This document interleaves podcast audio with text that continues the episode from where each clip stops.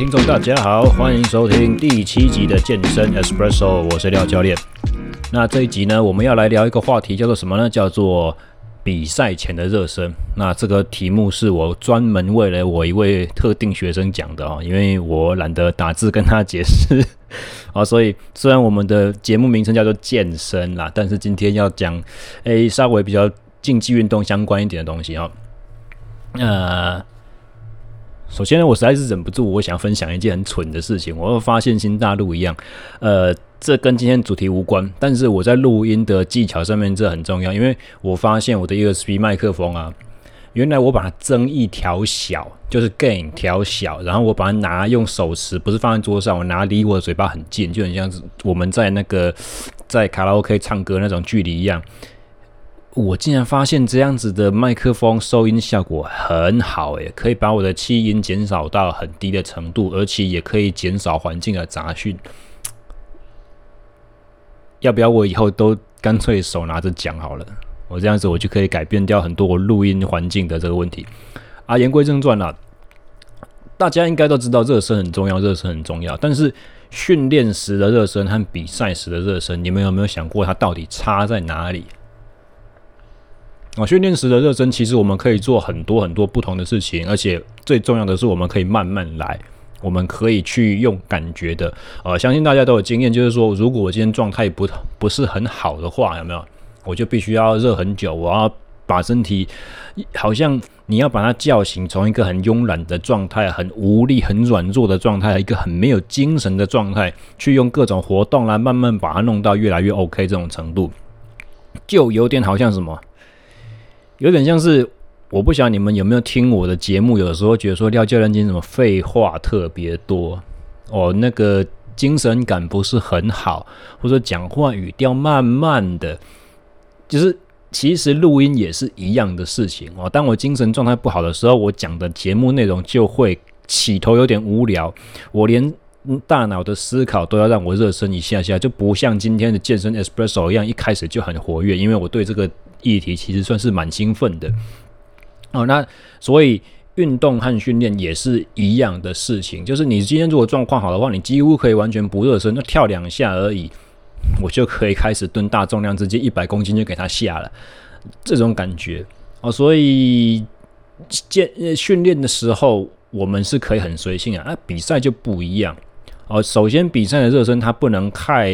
过于繁杂，它不可以。产生很多的疲劳，他也没有办法像训练前的热身一样，我们放很多就是技术相仿的这种预习啦或复习性质的东西进来。相对的比赛热身，它就是要最快速度让你身体进入备战状态，而且在这个过程中呢，你还不能够累积太多的疲劳。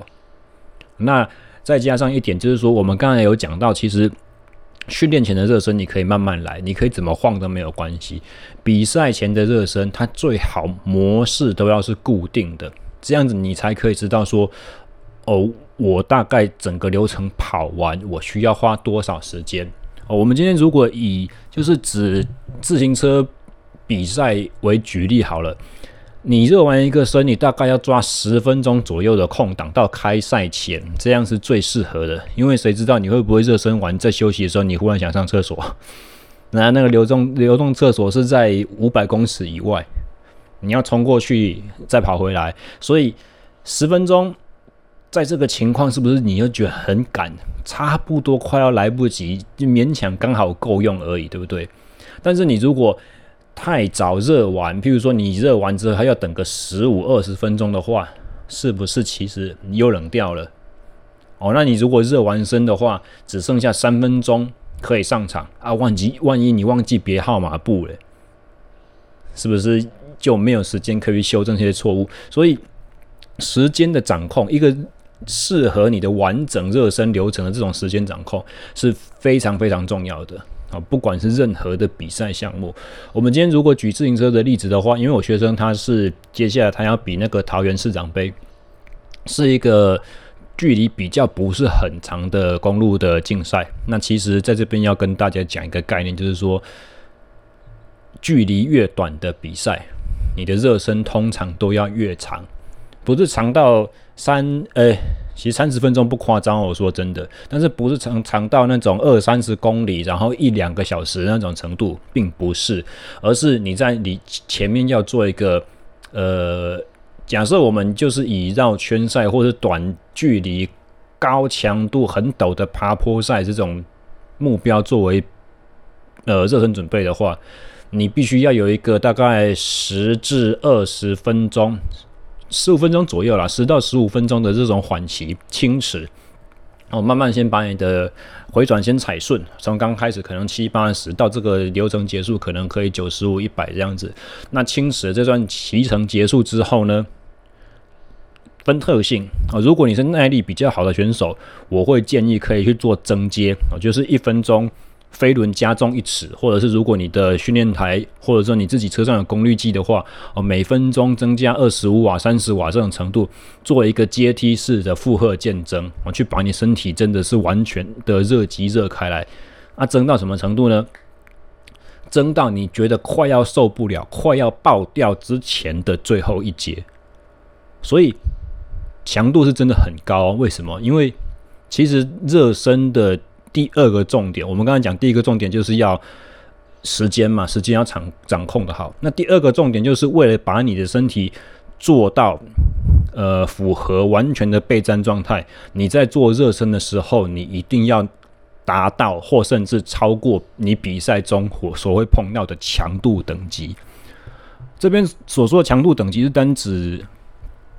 客观的负荷而言哦，它不是你说呃比赛会很累，所以我热身就一定要很累，不是这个意思。相对的，我们有讲过说热身流程要尽量不能累积疲劳嘛，对不对？啊、所以你的强度等级必须是以客观的，譬如说瓦特数，你比赛中间你预计你的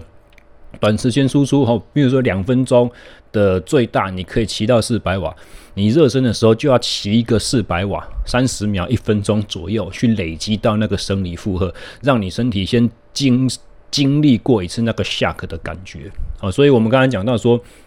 呃，如果你是耐力型选手的话，你适合用负荷渐增这种模式，那么渐增到就是接近你的能力极限。结束后呢，呃，缓踩三分钟左右，三到五分钟。那在这个三到五分钟之后，再做一个两趟一到两趟的高回转或者是重时快速冲刺，那个时间都很短，大概五秒左右就好了。哦，你也可以选择不做这个部分。如果你对于自己的呃一些神经肌肉系统的能力算蛮有信心的话，你可以去略过这个冲刺的阶段。那相对的话，如果你是长距离的公路赛，其实。你就是可以轻松绕绕个大概二三十分钟，哦，轻驶，哦，站起来，稍个抽车抽个一两下就可以了。因为照理说，我们公路赛出发之后了，尤其是当你的能力算是在其他选手是伯仲之间的话，诶、其实我们还会有一些，有时候啦，会在摩托车后面、裁判车后面会有一段领骑时间。啊等到比赛正式放行的时候才开始，所以你是有机会可以把自己慢慢在赛中调整进入状况的。啊，绕圈赛啦、短短距离爬坡赛这种就完全不行，你一定要一开始的时候就是中吹啊这种感觉。啊，前一阵子我也是在台北绕圈赛，我也是做了一个很不好的示范，我就急急忙忙比赛前一分钟我才到达起点，然后。三十秒之内别领完我的物资，别完号码布，直接就上场去了。那所有的选手开赛的种类啊，我第一个不熟悉我那台车，我回台北的车看我在高雄骑的车是不一样的。那第二个就是摔断锁骨之后呢，根本都没有练过过弯，所以两个弯之后我就开掉了，死的非常惨。哦，大概是三分之一赛程不到，我就被裁判车说后面的来了套圈下场，很丢脸。所以。再次印证了哈，请你们照着我说的去做，拜托不要做跟教练一样的事情，你们会非常惨，下场会跟我一模一样。好，那这个的话是比较属于耐力形态选好的选手啦，就是像我刚我这一集节目我在想着那位学生一样。那你如果是属属于短距离形态的选手呢？其实前面也是一样，大概十五至二十分钟的轻尺踩踏。啊，再来的话，我不建议，我不建议你去做增阶，因为你耐力已经比别人家差了，所以你的恢复能力一定不会很好。你做完那个增阶，你大概没有二三十分钟，你没有办法修的回来，你知道吗？啊，所以大概就会这个增阶不做，取而代之的是什么呢？大概会是两趟至三趟的冲刺，第一趟也许五秒而已，轻时的；第二趟。六至十秒哦，其实你讲秒数的话，不见得很准，尤其在全力冲的时候，身体晃来晃去，然后你的码表又看不清楚，你怎么可能知道秒数嘛？所以我都我自己的习惯了，我会用踏板的踩踏圈数哦。譬如说我如果我知道我的冲刺的回转速度是在一百四到一百五的话，哦，轻尺的话，那我前面五秒那一趟我就会抓。左脚、右脚踩踏，这样子算一圈，算一下。我会选我踩踏十五至二十圈、二十下这种程度。啊，那一趟冲刺完之后，我会选择休息两分钟。两分钟不会完全修到够，但是会让我大概恢复个七至八成。那虽然带着一点点小疲劳，但是顺畅度也提升起来了。我的第二趟就会选择六到十秒。那么久，也许就是三十个踏板圈的这种程度。那从这两趟的感觉，我再决定我是不是有必要做第三趟冲刺。而这个结束之后呢，可能会再加，呃，也是一样休息二到三分钟了。然后我会再加一趟，大概八十趴全力的两分钟。骑乘呃，对我来讲是中高强度的骑乘，要开启一些呃身体在稳定状态输出的这种能力，这样子。那呃，虽然有两种模式不同，但是你是耐力好的选手或冲刺能力好的选手都一样。你在做完这些强度之后呢，一定一定至少要给自己在五分钟左右的缓骑时间，要把你刚刚。做那些强度所累积的这些疲劳，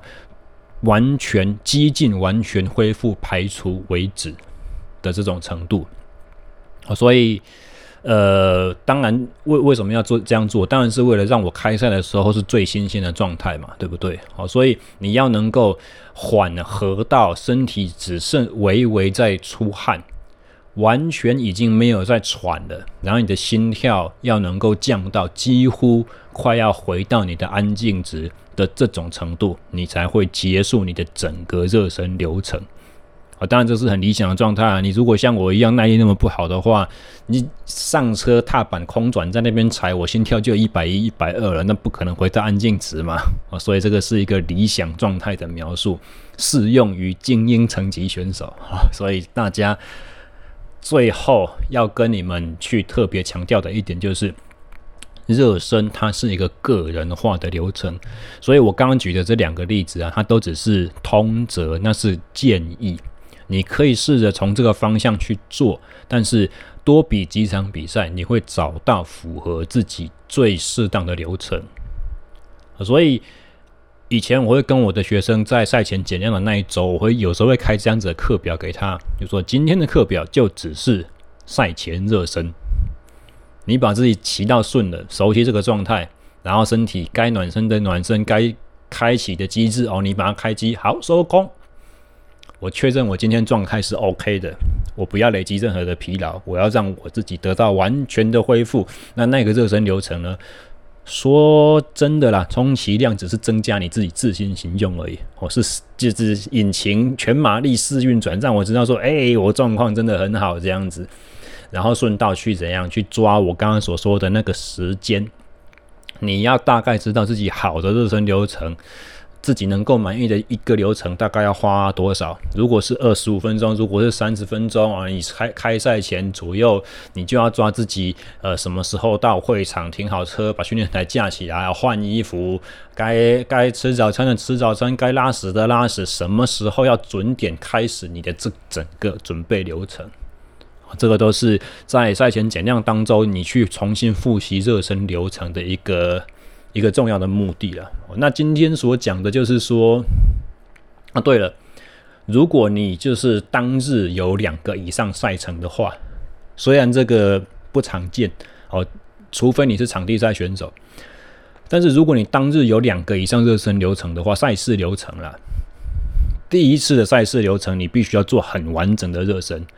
第二次、第三次以上，你大概就不需要做完整的热身，你热身流程就可以越来越精简，你的开机会，你身体的机制的启动会越来越快。那这有什么？对于只比公路赛的朋友们有什么重要的价值呢？其实可能很少，因为台湾真的太少比赛是中中午过后才开始的。如果这种事情的话，比方说，假设我们今天是那种什么滚筒冲刺赛办在晚上的，有没有？还是一些什么？Zwift 的那种骑乘啊，线上比赛，你是下午晚上才开赛的，那你可以早上偷空去做一个高强度的、比较完整一点的热身。那其实这个热身呢，它是有延迟效应的啊。譬如说，你下午的空档，你是 Zwift 的比赛四十分钟啊，你就只有抽一个小时出来。你是几乎是换完衣服，穿上卡鞋，跳上车就要比赛那种程度啊！这只能给你骑个三到五分钟，就就要就要开跑，就要中坑了。如果是这种状况的话，你可以早上做一个完整的热身。所谓的完整程度，就是比我刚才所讲的那种再更多一些些。因为这时候我们就比较不需要考虑到短时间之内要把疲劳完全恢复排除的那种状态嘛。所以你在这种状况的话，早上先做一个高强度的骑乘，你在下午在准备比线上比赛的时候，你的状态会瞬间就可以调整到定位。等于说我把热身这件事情在先前处理掉的那种感觉。那么最后的话，呃，从我比场地赛短距离的这种。经验我可以分享一个啦，就是说我们刚刚讲热身的时候，一定要做到比赛强度嘛，开赛强度。但是通常你你在做热身的时候，强度水准都不会很理想。所以心理上面建设会有时候会这样子告诉自己啊，就是说我训练中间通常都第二趟和第三趟才比较冲得出来，就是最好的表现永远都不会是那第一趟。哦，所以如果用这种。概念去告诉自己的话，哦，热身的时候冲出来的成果不好也无所谓，你可以跟自己讲说，啊，反正我就是把最烂的那一趟先在热身的时候用掉了嘛，所以我等一下上场一定是好的那一趟。这个虽然是有一点点符合生理的事实，但更重要的是，它对你的心理状态有一个安定的作用，所以这是另外的一个小的 paper 啦。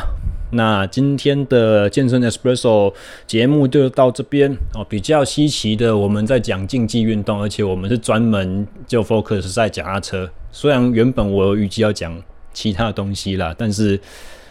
呃，我其他的比赛毕竟也比的比较少，再加上时间也快超过了。好，那我们今天的节目就到这边。喜欢的朋友，欢迎帮我按赞、留言、追踪和订阅。如果你有其他朋友骑脚踏车，他也一样很烦恼赛前热身要怎么做的这个问题的话，欢迎把这个节目推荐给大家，好，推荐给他们。以后我就不用一个学生一个学生重复在讲了。OK，那就是这样子喽。下礼拜会是很精彩的访谈内容，请大家拭目以待。大家拜拜。